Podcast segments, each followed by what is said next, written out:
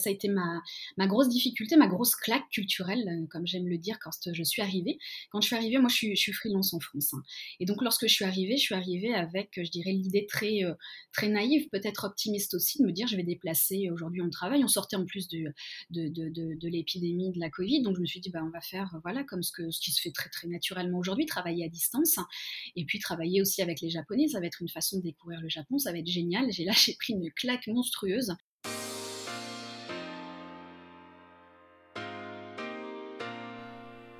Bienvenue dans le podcast Formation Innovation, le podcast qui vous permet de passer un moment en compagnie d'experts de la formation.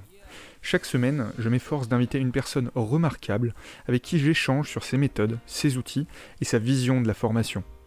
L'objectif de ces conversations est de montrer que l'on peut former autrement et, avec un peu de chance, vous inspirer à appliquer leurs conseils dans vos formations. Si vous appréciez cet épisode, n'oubliez pas de donner 5 étoiles sur Apple Podcast. Je lis tous les commentaires et c'est ce qui permet au podcast de continuer à exister.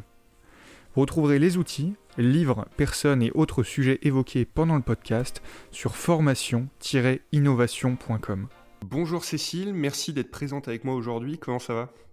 Ben, écoute, bonjour Elliot, merci. Euh, je suis effectivement présente de l'autre côté de la planète. En tout cas, je suis, je suis ravie d'être avec toi aujourd'hui. Et oui, donc là, tu es où et il est quelle heure? Rappelle-nous. Alors, chez moi, il est 15h et je suis à Tokyo. donc 15h, donc il est 8h du matin en France. Voilà, pour, je t'ai fait lever tôt, j'en suis, suis désolée. J'en suis désolée, je sais que c'est ma Exactement. Et oui, après, je, n'ai pas l'habitude, euh, mais, mais ce n'est pas grave. On, fait l'exception pour ceux qui sont à Tokyo, évidemment. Euh, est-ce que, Cécile, tu peux commencer le podcast par te présenter, présenter ce que tu fais avec tes propres mots, s'il te plaît? Ben, avec grand plaisir. Donc moi je suis Cécile Golfier-Salle. Donc tu l'as compris là, euh, j'ai la particularité moi de, vivre au Japon aujourd'hui en expatriation depuis bientôt euh, depuis bientôt deux ans. Euh, mais normalement moi je viens je viens de Lyon et dans la vie normale. Alors je, moi je dis que je suis formatrice. c'est plus pour donner en fait en termes génériques, mais je préfère dire facilitatrice en fait des, des apprentissages. J'ai un j'ai un rôle une mission qui m'amène sur d'autres terrains qui sont vachement plus vastes que ceux de la pure formation. Je travaille par exemple avec des communautés, des communautés de pratique, des communautés d'apprentissage, un petit peu comme ce que je fais finalement aujourd'hui ici à Tokyo. On en parlera peut-être un petit peu plus tard. Et j'adore mon job. Voilà, ça c'est un truc. J'adore découvrir, j'adore apprendre moi-même, j'adore transmettre, j'adore accompagner des gens sur, sur ces terrains-là, quels qu'ils soient. en fait, transmettre, en tout cas former, c'est pas un job qui était, qui était naturel pour moi. En tout cas, c'était pas mon premier job. Ça fait 20 ans que je travaille. Euh, je suis passée par les métiers du marketing, de la communication. J'ai été également recruteur, j'ai été RH euh, et plus spécifiquement dans des univers très tech. Et ce sont des univers qui ont aujourd'hui encore beaucoup, beaucoup d'influence sur ma façon de travailler, puisque moi je travaille beaucoup avec des approches collaboratives, les apprentissages entre pairs, dont on parle aujourd'hui beaucoup, et euh, sur lequel en fait moi je me suis, je me suis spécialisée. Et, donc je travaille vraiment avec ça, et, c'est vraiment mon, parcours en fait qui a qui été d'une grande influence et qui aujourd'hui m'aide aussi à travailler, euh, travailler comme ça. Euh, alors quand je suis en France, moi je forme des formateurs et je m'en suis un petit peu détachée ici euh, pour des raisons en fait à la fois culturelles et organisationnelles qui sont liées à la fois donc au Japon puis à ma vie de famille. Et euh, aujourd'hui, ici, en fait, je, copilote un programme de formation et d'accompagnement de femmes entrepreneurs au sein d'un réseau à Tokyo francophone hein, qui s'appelle FAGE, donc Faciliter l'ambition des femmes au Japon, et qui est un programme de plusieurs mois que j'ai complètement euh, reconçu avec justement bah, cette approche que j'aime beaucoup, qui est celle de la communauté de, pratique, de, voilà, de, pratique et d'apprentissage, où on échange beaucoup au travers de l'intelligence collective, et j'y ai mêlé un petit peu de beaucoup même de blended learning aussi. Voilà. Et en parallèle, euh, voilà, je, suis aussi assez bavarde. Alors dans la vie, mais aussi sur les réseaux sociaux et plus particulièrement sur, sur LinkedIn. Euh, j'anime toutes les semaines en fait sur LinkedIn la minute pédago. Voilà, tu sais tout presque. Je sais tout. Alors, euh, on, va quand même creuser un petit peu sur l'épisode risque d'être un petit peu court. tu me permettras. Alors, juste première chose. J'ai fait court. Je me suis dit qu'il fallait peut-être avoir quelques questions. Ah bah, bah, oui, c'est sûr. Alors, mmh. avant qu'on rentre dans le détail de, ce que tu fais vraiment, je suis juste curieux quand même de comprendre quelque chose. Donc là, en deux ans, tu as mmh réussi à déplacer toute ta, enfin alors toute ton activité, j'allais dire ta clientèle, mais non, c'est des personnes différentes, mais toute ton activité au Japon. Aujourd'hui, tu ne traites quasiment plus avec la France ou plus du tout? Non, quasiment plus. En fait, ça a été ma, ma grosse difficulté, ma grosse claque culturelle, euh, comme j'aime le dire quand je suis arrivée. Quand je suis arrivée, moi, je suis, je suis freelance en France. Hein.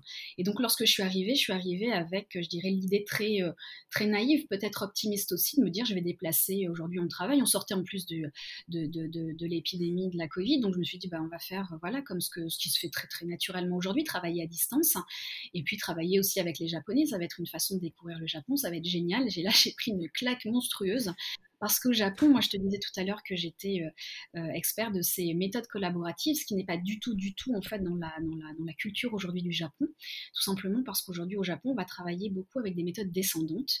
Euh, on a ici un formateur, que, tu sois à l'école maternelle ou en formation professionnelle, que l'on appelle le sensei, qui est garant des apprentissages, et ce sensei-là va délivrer son savoir sans que jamais on ne le remette en question. D'ailleurs, tu un petit exemple, on, c'est très malvenu, par exemple, en formation ou en cours, hein, de poser une question. Les gens en le cours et en plus on peut remettre en question le, savoir du, du, sensei. Donc on est sur des méthodes qui sont très descendantes, donc complètement euh, à, l'encontre de ce que je peux produire moi. Et puis moi je parlais pas non plus, je parle pas japonais, je bredouille aujourd'hui quelques mots, mais, euh, mais voilà pas suffisamment pour travailler ici. Et puis le Japon, en fait, ne parle pas très très bien anglais. On parle du niveau des Français, mais le niveau des Japonais, c'est pas non plus euh, formidable. Donc il y avait une, barrière culturelle et puis une barrière de réseau aussi, puisque lorsque tu veux travailler ici, le japonais, les entreprises japonaises préfèrent travailler depuis, euh, allez, 10 ans avec quelqu'un dont ils ne sont pas satisfaits plutôt que de prendre le risque de prendre quelqu'un de nouveau, surtout étranger. Voilà. Donc je suis arrivée, euh, je suis arrivée comme ça, et puis et puis je me suis dit bon mais c'est pas grave, je vais je vais travailler avec la France, tu vois, je vais travailler à distance. Et c'était sans compter, en fait, bah, que j'ai des, je te disais tout à l'heure, j'ai des, enfants, euh, dont un qui a deux ans, qui va en crèche. Et ici, les crèches ferment très, très tôt. Tu vois, dans une heure, je vais le chercher. Donc, mes journées ferment, enfin, commencent tôt et se terminent très tôt aussi. Et alors, finalement, on commence à travailler la France. Moi, j'ai d'autres, missions euh, qui sont super intéressantes aussi, mais qui sont celles de plus de l'ordre familial que professionnel. Voilà. Donc je n'ai pas déplacé mon, métier, je me suis réinventée. Voilà. Alors c'est hyper intéressant. J'aimerais juste creuser un tout tout petit peu sur ce que tu as dit à propos de l'éducation descendante et du, et du sensei. Euh, parce qu'il me semble, après peut-être que je me trompe, euh, je ne connais pas énormément le Japon, mais que les résultats scolaires des Japonais ne sont pas pour autant mauvais. Est-ce mmh qu'il y a quelque chose qu'on n'a pas compris en France? Est-ce qu'on a essayé de réinventer quelque chose en fait qui marchait bien? Qu'est-ce qui, explique que euh, euh, ce, ce sensei semble finalement pourtant pas mal se passer? Ou est-ce que euh, en fait ça se passe pas si bien? Non, alors après, je, alors, pour, être très transparente, moi, j'irai pas juger ou vraiment euh, euh, décortiquer quelque chose dans lequel je suis pas forcément euh, tous les jours et j'ai pas une expertise non plus de ce que je peux voir et de, puisque je, alors je fais un petit peu comme toi. J'ai un podcast aussi où je vais interviewer des, expatriés qui eux, pour le coup, ont, pour certains expérimenté l'éducation à la japonaise. C'est complètement différent. C'est-à-dire qu'aujourd'hui au Japon, donc on a cette méthode descendante, on va te faire manger de l'information, manger de la connaissance sans jamais en fait euh, voilà quelque part il n'y a pas d'esprit critique tu vois les, on va très peu en fait euh, aller sur le terrain des rédactions par exemple. Les, les examens au Japon c'est beaucoup des QCM tu vois donc tu apprends tu recraches et puis après, on a cependant aussi dans le domaine de l'entreprise, c'est-à-dire qu'on a des managers qui ne sont pas sur l'ordre du management collaboratif, comme c'est beaucoup développé en France aujourd'hui, et que ça se développe de plus en plus. On va être sur du micromanagement où on va te dire à la virgule près ce que tu dois faire. Et quand je te dis ça, c'est pas c'est pas une, c'est pas une ligne critique, mais c'est un état de fait et c'est surtout très très vrai. Voilà. Donc, je ne sais pas si ça marche mieux, mais en tout cas, c'est complètement différent. Et aujourd'hui, on n'est pas dans le développement de l'esprit critique, on est plutôt voilà, dans, la, dans la connaissance. On va t'apporter une connaissance que tu vas, toi, ingurgiter et recracher au moment opportun. Voilà. Et j'avais juste un petit exemple par rapport à ça, pour avoir rencontré une professeure de musique euh, étrangère qui, euh, euh, qui, travaillait à l'université. Donc, elle a donné ses premiers cours et elle a été très, très étonnée, bon, pour le coup, pour le, premier devoir qu'elle avait, qu'elle avait donné, qui était, hein, pour le coup, plus de l'ordre de la de la, de la, de la, de la retranscription, pas de la retranscription, en tout cas pas du QCM, mais plutôt de la rédaction. Et en fait, elle s'est retrouvée, je crois, avec une dizaine de copies identiques, et euh, identiques à son propre ah discours. En fait. Ouais. En fait, elle avait donné un discours, on avait pris mot pour mot, et on recrachait mot pour mot ce qu'elle avait euh, tenu comme discours en, cours. Voilà. Oui, c'est fou. Et pourtant, on a quand même des innovations au Japon. C'est, Donc, ils, arrivent à quand même, malgré ça, euh, trouver après des idées. C'est ce, qui, est quand même euh, impressionnant. Oui, alors ils sont, ils sont innovants, effectivement. là encore, on n'est pas dans une prise de risque, on est dans une prise de risque avec le Japon qui est assez mesurée. Ils vont être très très bons en robotique. Euh, sur d'autres terrains, en fait, de l'innovation, ils vont être plutôt sur on regarde ce que font les autres et après on essaye de faire pareil. Voilà. D'accord. Ok. Ok, très clair. Alors, j'aimerais maintenant qu'on parle un tout petit peu de, faciliter l'ambition des femmes au Japon. Donc, euh, Fage, et donc, tu es co-responsable du pôle entrepreneur. Euh, est-ce que tu peux m'en dire un tout petit peu plus sur euh, ce que c'est, ce que tu fais là-bas? Et j'aimerais bien que tu m'expliques un tout petit peu plus précisément, même tu l'as abordé au début vaguement. Donc, c'est la différence entre un learning facilitator et un formateur. Alors, euh, FAGE, donc euh, c'est une, structure qui existe euh, depuis, alors je, te, dirais une bêtise si je te disais depuis 30 ans, mais je pense qu'on ne doit pas être, loin de ça. Et c'est une structure en fait qui est dédiée alors aux femmes et qui va accompagner les femmes francophones donc sur tout le territoire du Japon qui est basé à Tokyo. Donc c'est l'organisme, enfin c'est un réseau professionnel, hein, mais qui est le réseau professionnel de référence des femmes francophones au Japon et qui va accompagner que ce soit des femmes que ce qu'elles soient étudiantes, euh, en recherche d'emploi, en reconversion, euh, même des managers, des gens qui sont, qui sont ici expatriés et qui sont en poste sur différents pans en fait de leur vie professionnelle. Et donc, c'est une structure qui va avoir différentes activités comme du networking, euh, des ateliers de formation, euh, euh, un atelier de mentorat, enfin un pôle mentorat, et donc qui a également ce que l'on appelle donc le pôle entrepreneur que j'ai la, chance aujourd'hui de, copiloter avec, avec ma partenaire. Je, la cite parce que vraiment, on a vraiment passé de très bons moments cette année ensemble. C'est Moira Langlois Franzouti qui est spécialiste de la, des forces de vente, hein, qui est formatrice terrain également, spécialiste des forces de vente. Et donc, en fait, ce qui s'est passé, c'est que moi j'ai un dès que je suis arrivée euh, au Japon, j'ai intégré FAGE, mais en tant que, je dirais, participante et plus particulièrement le pôle entrepreneur qui propose tous les ans un programme d'accompagnement donc à l'entrepreneuriat à partir du moment où on a une idée construite. Euh, l'idée c'est de se faire accompagner pour la développer ici. Et euh, donc c'est un programme de plusieurs mois qui commence au mois de septembre-octobre et qui se termine d'ici quelques semaines en juin. Et donc moi j'ai intégré ce, programme qui à l'époque en fait était un qui n'était pas vu sous le sceau de la pédagogie, qui était vraiment un programme d'accompagnement avec des réunions mensuelles présentielles euh, voilà, on se rencontrait tous les mois. Il y avait une présentation sur une thématique tous les mois de fête avec euh, quelques petits échanges. Hein, et puis on repartait euh, chez soi pour se retrouver le, mois suivant avec une autre thématique. Et donc à la fin de, l'année où, moi j'y étais, on m'a proposé en fait, puisque les deux personnes qui s'en occupaient, euh, repartaient en France, donc on m'a proposé moi de le reprendre. Et en fait moi, tu l'as compris tout à l'heure, pour, moi en fait, travailler vraiment sur mes domaines d'expertise est un peu compliqué. Et je me suis dit, bah, c'est une super opportunité que de, reprendre en fait ce, pôle-là, puisque j'avais carte blanche. On m'a dit, tu fais ce que tu veux, tu, reprends le pôle. L'idée c'est d'accompagner toujours sur, ce même euh, tempo de 9 mois, 8-9 mois, euh, un groupe d'une dizaine de, femmes qui ont cette idée de, de, cette volonté de développer leur projet mais tu fais ce que tu veux. Donc je me suis dit, bah, génial, en fait, euh, je vais faire de la pédagogie et de la pédagogie avec des approches collaboratives, avec du digital, avec tout ce que j'aime en fait.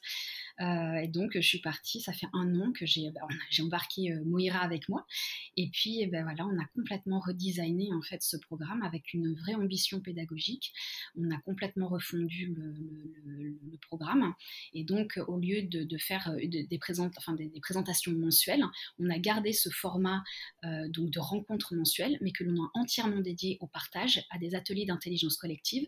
Et on a déplacé en fait tout le contenu pour le présenter en mode, on va dire, euh, classe inversée, donc sur des plateformes digitalisées euh, avec Genially, pour ne pas le citer en amont de chaque, euh, de chaque atelier.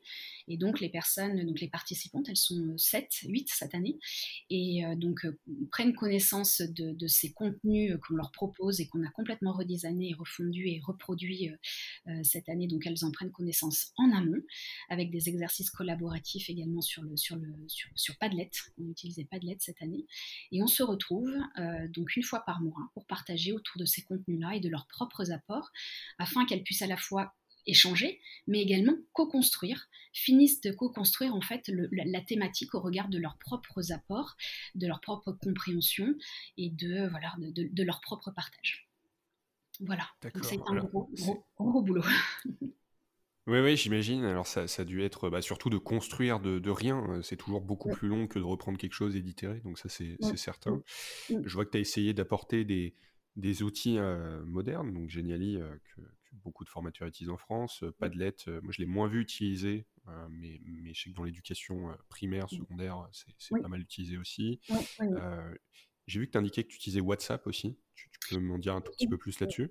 Oui, oui, tout à fait. En fait, on a différents outils pour, cette, pour gérer cette communauté, puisque on, a vraiment euh, construit en fait ce programme à la fois autour d'un programme, comme je viens de te citer, donc de formation, d'accompagnement, donc avec cette, cette approche classe inversée, euh, pratique collaborative, et puis également, voilà, on a construit, puisque quand on n'a pas notre position de formateur, on a notre position de, pilote de communauté, puisque c'est pas parce que les, personnes sont rentrées chez elles et avec un génialia à, étudier euh, qu'on n'est pas là. On, on accompagne en fait au quotidien cette communauté. Et effectivement, on a des outils dédiés pour ça. Et entre autres, alors le Padlet qui va nous permettre de poser des questions, d'alimenter, d'animer en fait les, activités interactives au travers de cet outil.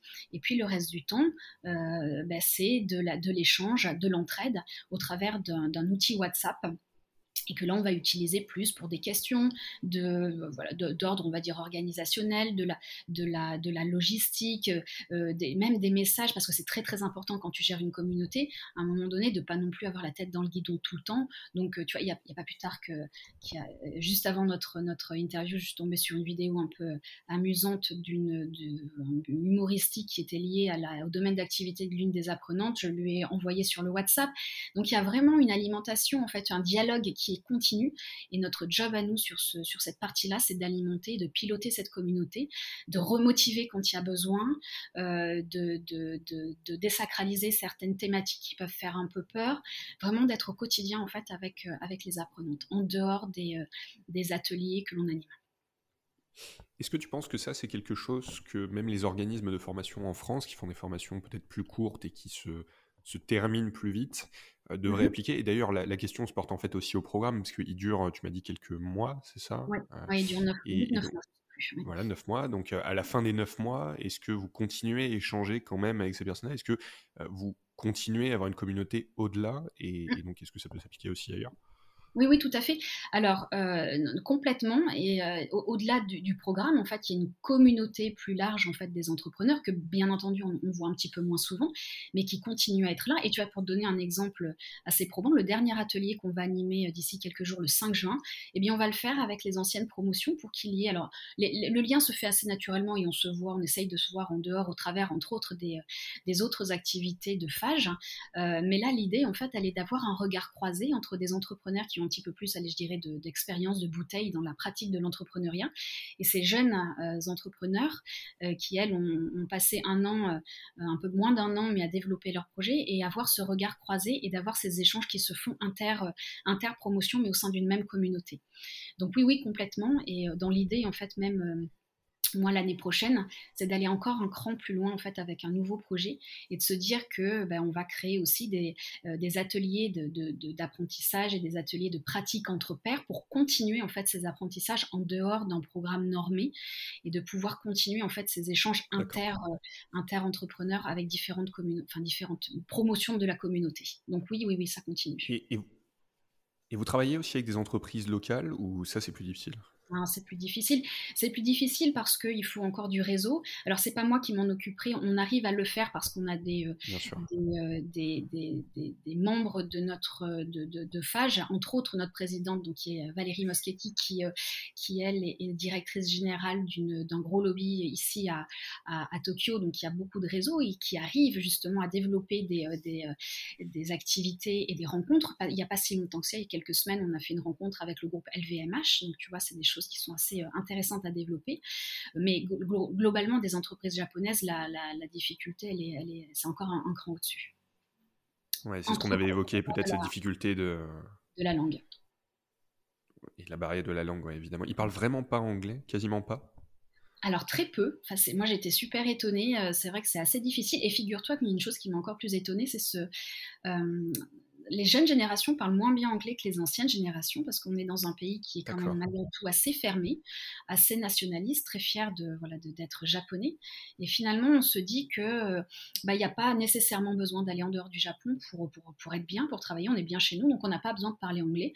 Et pour avoir échangé il n'y a pas si longtemps que ça avec un enseignant-chercheur d'une des universités de Tokyo, il me disait qu'il y avait de, des difficultés même, tu vois, à développer des partenariats avec des universités étrangères pour des échanges parce que finalement, il n'y avait pas une nécessité, pas un besoin, pas une motivation, pas une ah oui, À ce point-là, c'est fou. Mm. Ah oui, oui, c'est comme ça qu'on se retrouve avec euh, une culture fermée. Et d'accord, mm. ok, intéressant. parce qu'on pourrait croire que ça serait américanisé un peu plus. Euh, non, pas trop. très bien, d'accord. Sur certains points. Je, vais, je, vais... tous.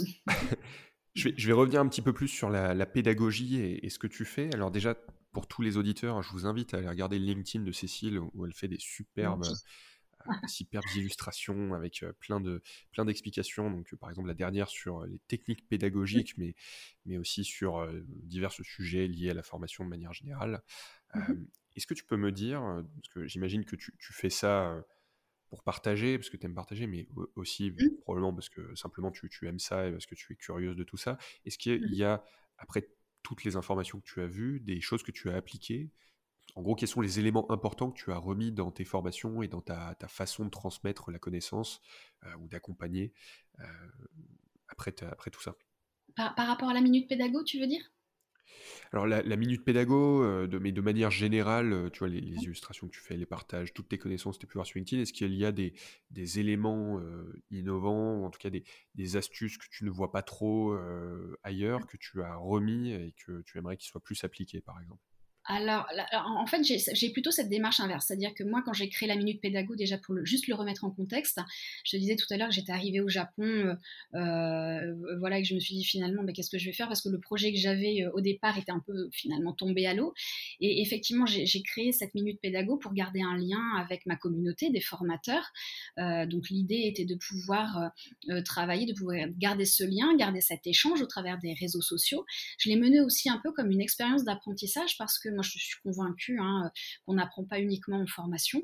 Et donc euh, au travers des réseaux aujourd'hui, euh, l'idée était de pouvoir, bah, en partageant finalement, en créant cette, cette fenêtre d'ouverture et cette, fenêtre de dialogue avec euh, des personnes à l'autre bout de la planète, comment déjà est-ce qu'on apprend, qu'est-ce qu'on apprend, comment on apprend. Donc il y avait cette volonté-là aussi.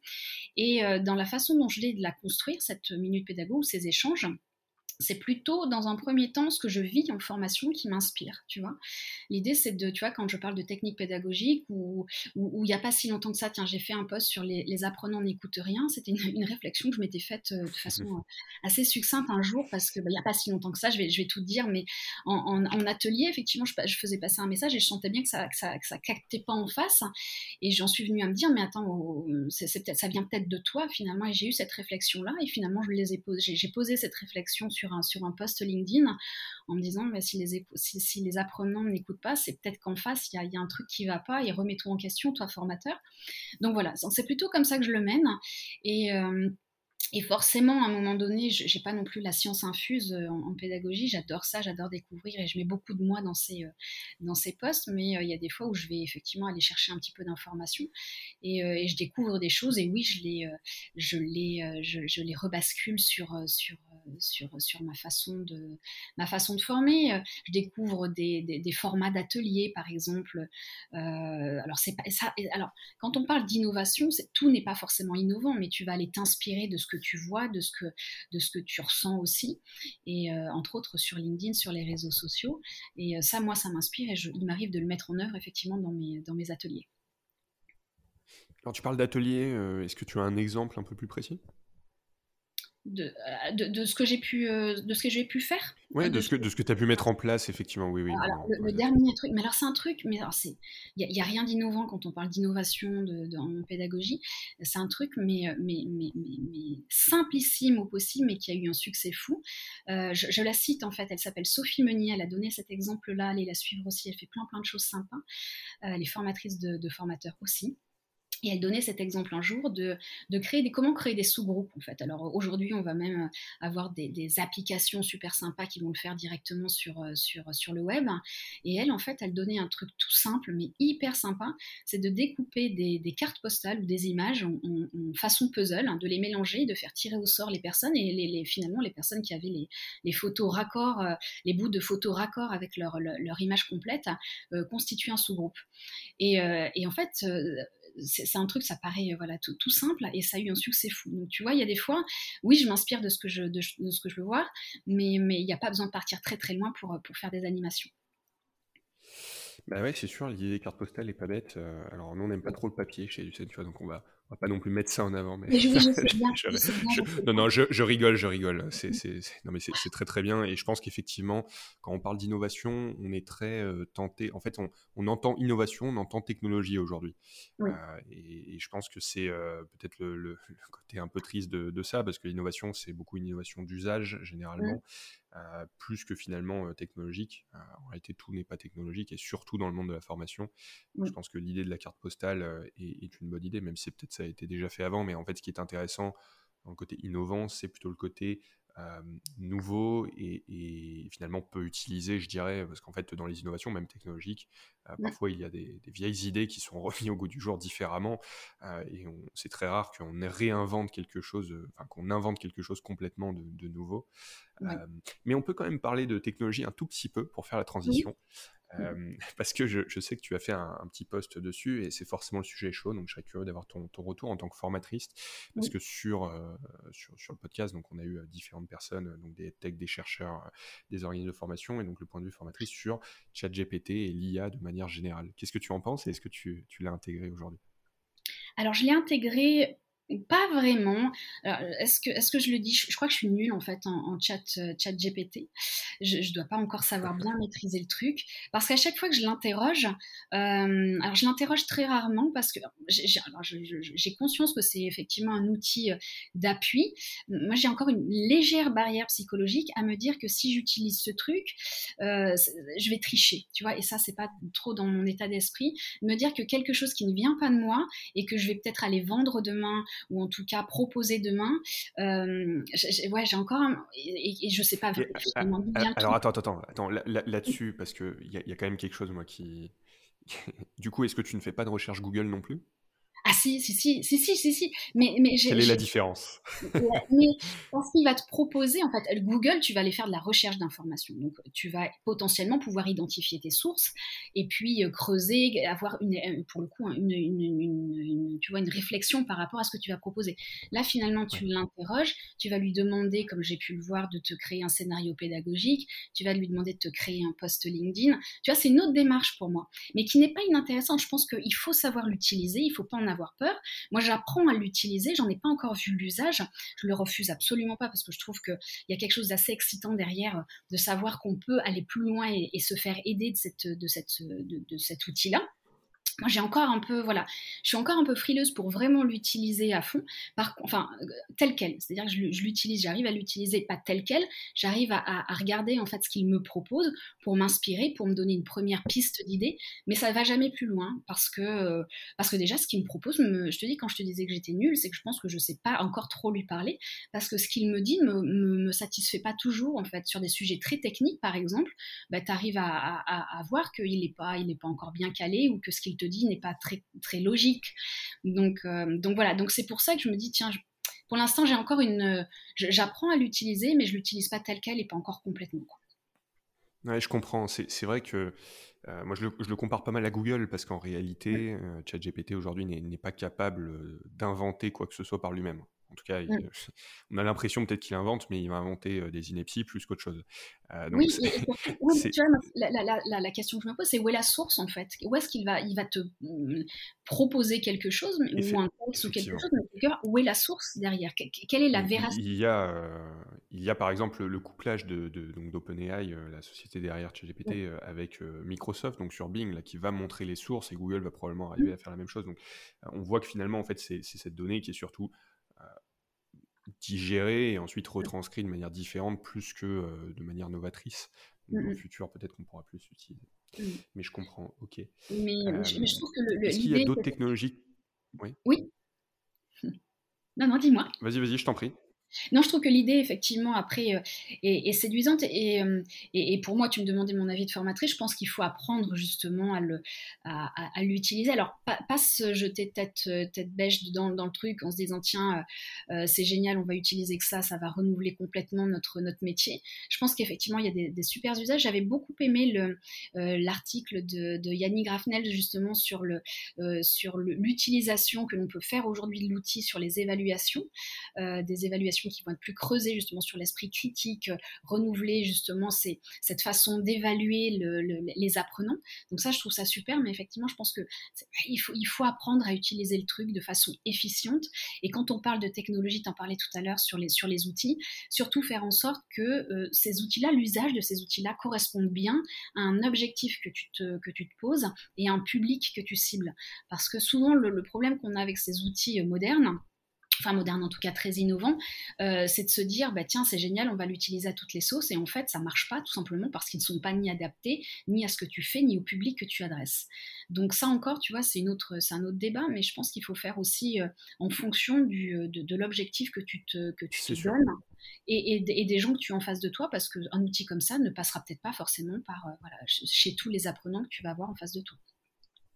Et alors ça, c'est très très vrai, je pense, avec euh, tous les outils, hein, finalement, que ce soit digitaux ou pas, il faut s'adapter, et ça c'est clair qu'en formation, euh, c'est essentiel.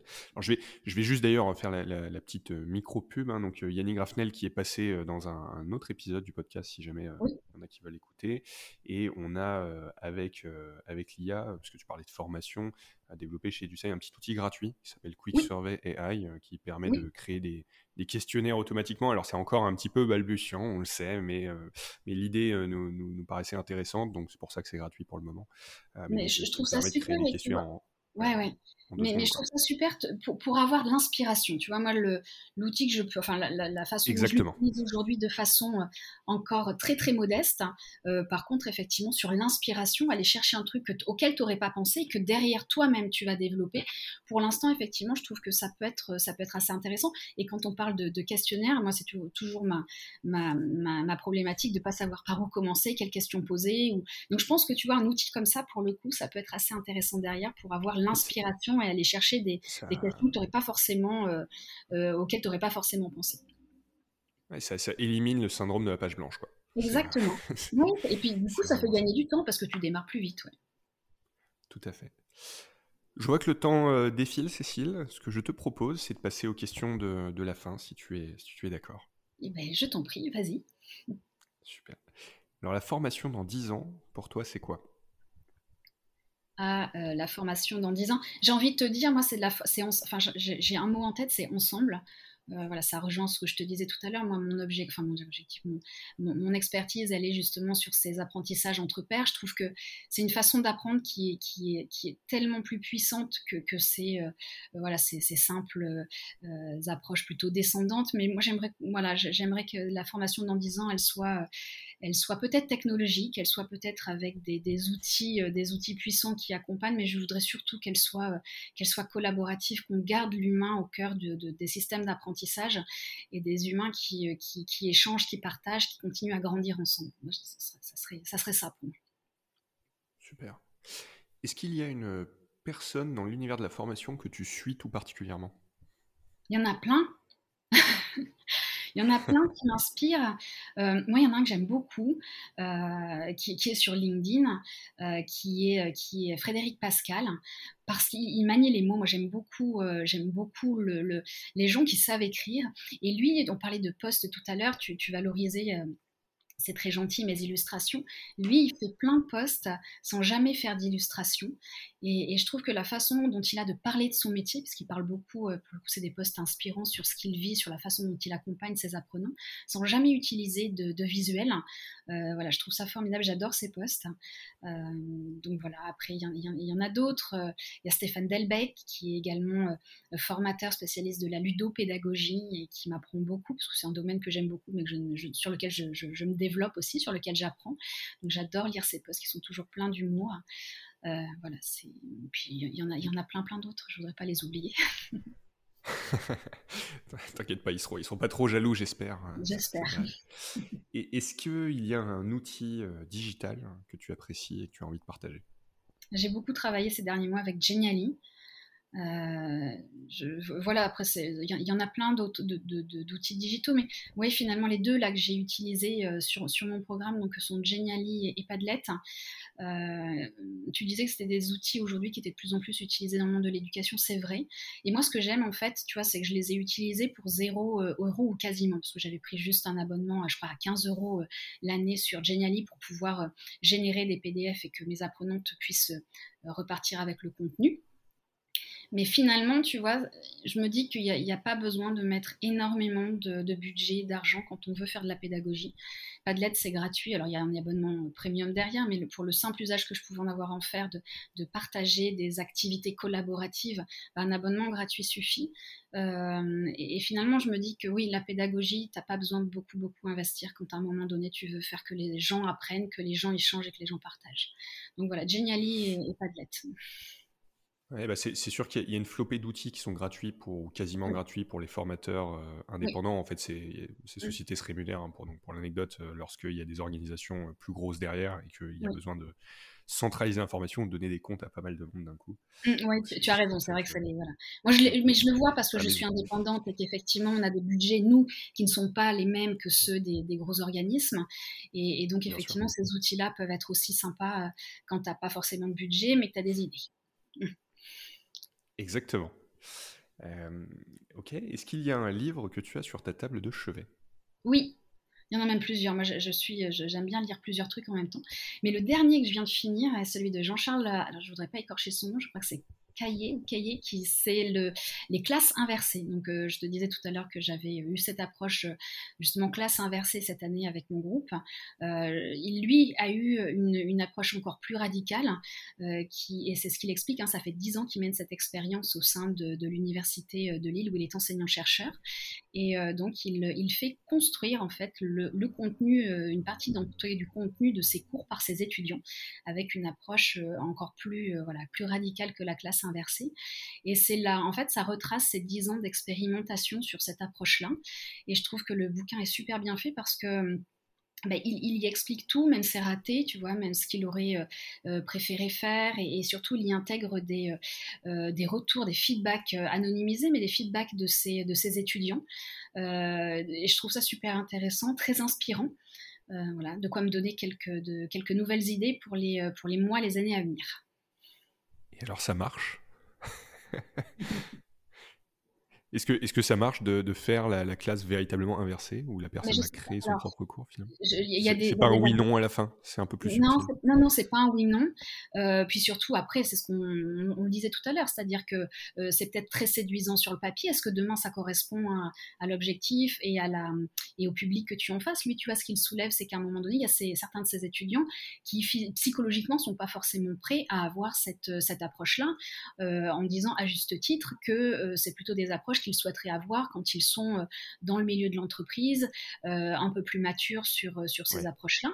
Donc voilà, c'est pas un oui, c'est pas un non. Je pense que comme toute approche, comme toute technique, comme toute démarche, toute pédagogie, c'est quelque chose qui se pense au regard, encore une fois, d'un objectif, d'un public, de, voilà, de, de, de, contraintes que tu vas avoir. Donc oui, ça peut marcher, non, ça peut pas marcher selon, le, selon ce, que tu, ce que tu en fais aussi. Donc il n'y a, pas de bonne, de mauvaise euh, technique, approche. Euh, il n'y a que euh, des, des, structures que tu penses qui vont être adaptées à, ton objectif et à ton, et à ton public. Très bien. Où est-ce qu'on peut te trouver plutôt digitalement Parce qu'on va avoir du mal à aller te voir à Tokyo? Ça va faire un petit peu loin. Euh, sur LinkedIn, principalement, effectivement, tous les, euh, donc sur mon compte, euh, j'en ai, deux, mais le, mon compte principal, donc qui est mon, compte, mon profil, enfin mon compte qui est mon profil, profil personnel, donc Cécile Golfier Salle, où j'anime effectivement tous les mercredis, de temps en temps les vendredis, donc la minute pédago, donc qui est, tu l'as dit tout à l'heure, ce sont des, des, des, contenus plutôt pratiques sur le domaine de la pédagogie, et l'idée c'est de pouvoir voilà offrir des réflexions, du contenu pour, euh, pour découvrir, pour perfectionner ou challenger ces pratiques pédagogiques, avec dans l'idée voilà, de d'ouvrir aussi le, dialogue, de pouvoir compléter, de pouvoir apporter ses propres expériences, ses propres retours d'expérience. C'est comme ça que je le conçois, de, voilà, de pouvoir, en toute bienveillance et en toute courtoisie, ça c'est important aussi, mais de pouvoir voilà, échanger ensemble au regard d'un contenu qui est apporté, mais de pouvoir continuer à construire ensemble aussi au regard de sa propre vision, opinion ou de sa propre expérience. Voilà. Super. Est-ce que tu as un dernier mot pour clôturer ce podcast? Euh, non, pas spécialement. Je, ne saurais dire. En tout cas, c'était super sympa. alors, si, j'ai un dernier mot parce que avant que tu appuies sur le bouton euh, enregistrer, je t'ai fait part d'un truc. Je t'ai dit, je suis très, très, très anxieuse parce que je ne prépare jamais. Enfin, je, prépare toujours tout. Et là, tu me demandes un truc. Tu m'as demandé quelque chose que je ne fais jamais. Tu m'as demandé de ne rien préparer. Je voudrais te faire un petit retour d'expérience. C'est pas si terrible. Voilà. Bah, ça, a l'air de s'être plutôt bien passé, je trouve aussi, ouais, ce que j'allais dire. C'est bien. C'est vrai que moi, je suis dans la, formation, je, c'est millimétré, ça ne veut pas forcément dire que je ne laisse pas place à la, à la surprise ou aux imprévus, mais c'est vrai que je prépare souvent beaucoup, beaucoup de choses pour, pour que tout soit calé pour mes apprenants. C'est la première, une des rares fois où je ne prépare rien, donc ça m'angoissait un petit peu, mais finalement, ça oui, ça se, ça se passe. Super. Et eh bien écoute, sur ces dernières paroles, je te remercie Cécile d'être passée dans, le podcast et puis euh, je te souhaite une bonne fin de journée à Tokyo et puis à bientôt. Ah eh ben, écoute, comme on dit chez moi, matane, kyotsukete. Voilà, ça veut dire à bientôt.